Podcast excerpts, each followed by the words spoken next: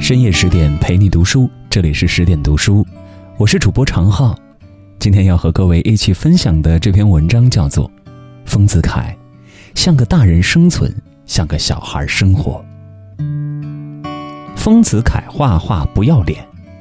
有一次，丰子恺在家里读报，赫然看见了这样一个醒目的标题，他大吃一惊。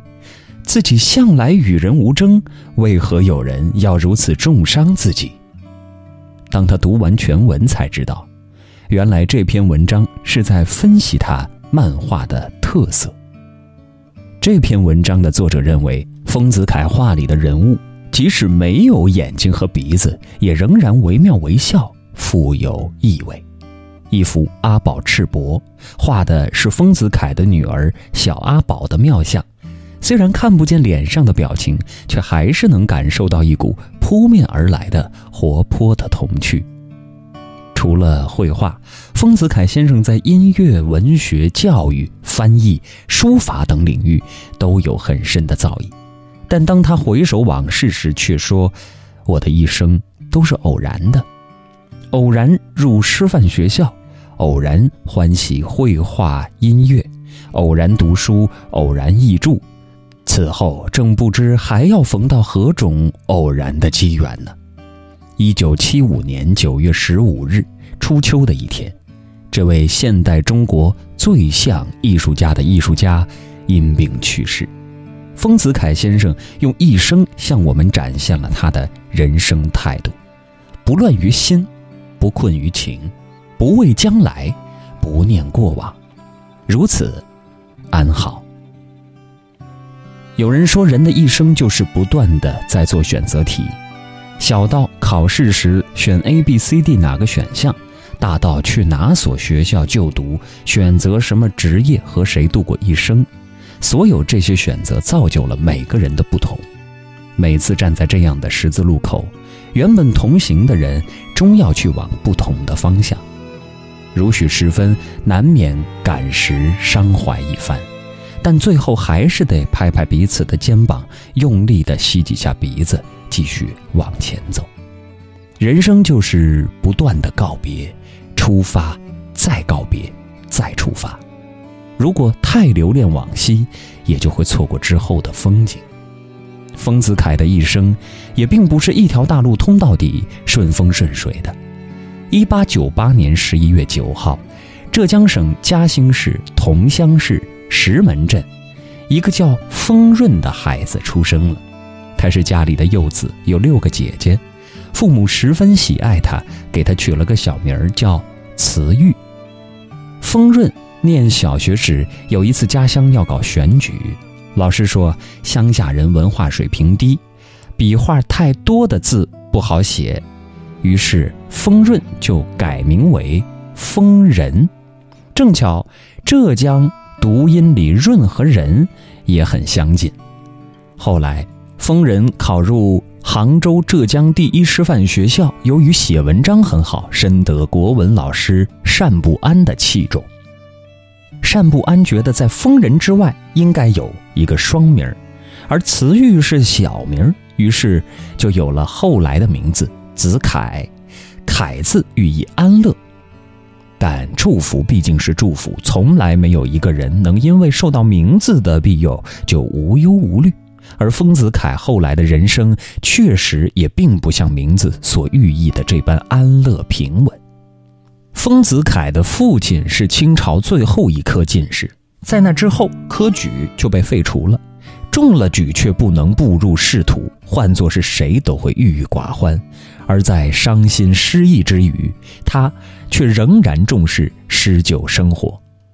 丰子恺曾回忆道：“父亲的晚酌时间总在黄昏，八仙桌上一盏洋油灯，一把紫砂酒壶，一只盛热豆腐干的碎瓷盖碗，一把水烟筒，一本书，桌子角上一只蹲坐的老猫。”他就是在这样的家庭环境中长大的。小学毕业后，丰子恺和邻居的儿子一起去杭州投考。和今天很多家长一样，丰子恺的母亲希望儿子将来能在离家不远的地方有份稳定工作，于是再三叮嘱他去考第一师范，以后可以回乡当小学老师，安安稳稳的多好。事实上，丰子恺最终也确实去了浙江第一师范学校，却并非是为了满足母亲的愿望。他同时报考了三个学校，而最终选择第一师范，是因为它规模最大，能更好地满足自己的求知欲。在学校的头两年，他成绩很好，经常得第一名。谁知后来上到了李叔同先生的绘画课，成绩一落千丈。事情是这样的，一次李叔同称赞他：“你的画进步很快，我在所教的学生当中从来没有见过你这样快速的进步。”于是大受鼓舞的丰子恺抛弃一切学科，埋头研究西洋画，还经常逃课去西湖写生。你看，大师也曾是任性少年啊！我的心犹似暮春的柳絮。随了机缘与风向而乱走，全部抱定自己的主见。偶然与机缘，很多时候是一对双生姐妹，而丰子恺在机缘面前不思前顾后，很有主见地跟随自己的心，并付诸行动。出于对绘画的热爱，丰子恺无暇修习教育学方面的课程。毕业后，他没有回乡做老师，美术水平很业余的他，也跨不进西洋画的门槛。后来，丰子恺去了上海，在有人创办的专科师范学校当西洋画老师。在这个过程中，他渐渐发现自己的水平还是不够，想去日本留学，却因为没钱不能成行。类似的情况也发生在现在很多年轻人身上。比如，我不喜欢我学的专业，这份工作跟我想象的太不一样了。梦想很丰满，现实很骨感。年轻人总能发明出一句句调侃力十足的流行语来自嘲，但是这种困窘其实并不是一个人的遭遇，危机中蕴含着转机。与其说这是一种阻力，不如说它是命运的馈赠。弄清楚自己想做的事儿，然后就勇敢地去尝试。走下去，坚持走下去，路才会越来越宽。后来，贫穷的青年美术老师丰子恺还是去成了日本。他从姐丈、岳父和朋友那里借得资金，去日本游学十个月，学绘画、学音乐、学日语。十个月的时间，连他自己也觉得太匆匆，想学的东西没有真正学牢固。但这段经历对于他的艺术人生来说，是一次。极具转折作用的停靠。作为家中唯一的男孩子，又是年纪最小的一个，丰子恺是在温情的包围中长大的，因而他看待事物的眼光总流露着温柔和悲悯。这种特质见诸笔端，就表现为平易的文字和纯真的画风。他的作品，不管是文字还是绘画，多以身边人为题材。日常生活中，每个人都要经历的琐碎小事儿，在他那里总能有新的意趣。不知是不是因为曾经就读师范学校的缘故，丰子恺特别关注孩童。他还站在父亲的角度，用文字记录自己孩子的成长。展展，你尤其可佩服，你是身心全部公开的真人，你什么事体都拼命的用全副精力去对付。小小的失意，像花生米翻落地了，自己嚼了舌头了，小猫不肯吃糕了，你都要哭得嘴唇翻白，昏去一两分钟。外婆普陀去烧香买回来给你的泥人儿，你何等鞠躬尽瘁地抱它、喂它。有一天，你自己失手把它打破了，你的嚎哭的悲哀比大人们的破产、失恋、broken heart。丧考比全军覆没的悲哀都要真切。虽然舍不得看见孩子长大，却也对其道出父亲的期盼和祝福。你往日的一切雄心和梦想已经宣告失败，开始遏制自己的要求，忍耐自己的欲望，而谋他人的幸福了。你已将走出唯我独尊的黄金时代，开始尝人类之爱的欣味儿。很多成年人眼里，小孩子什么都不懂，遇上孩子顽皮的时候，就施以严厉的管教和规训。丰子恺不同，作为父亲，他持有这样的态度：天地间最健全的心眼儿，只是孩子们的所有物；世间事物的真相，只有孩子们能最明确、最完全的见到。我比起他们来。真的心眼儿已经被世智尘劳所蒙蔽、所灼丧，是一个可怜的残废者了。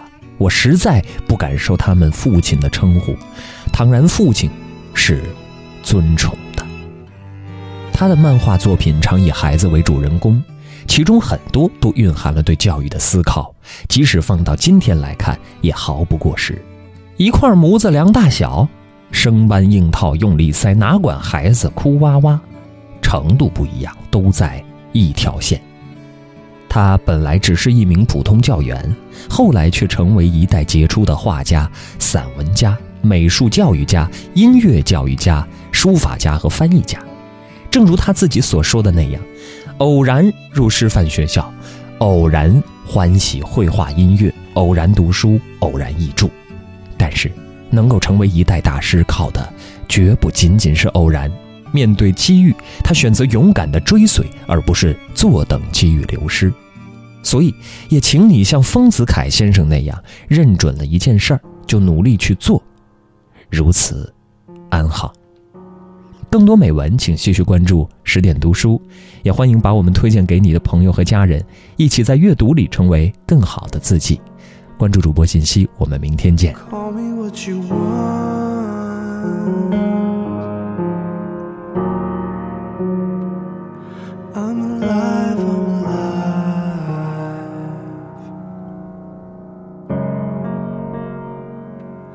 Can't kill what is done.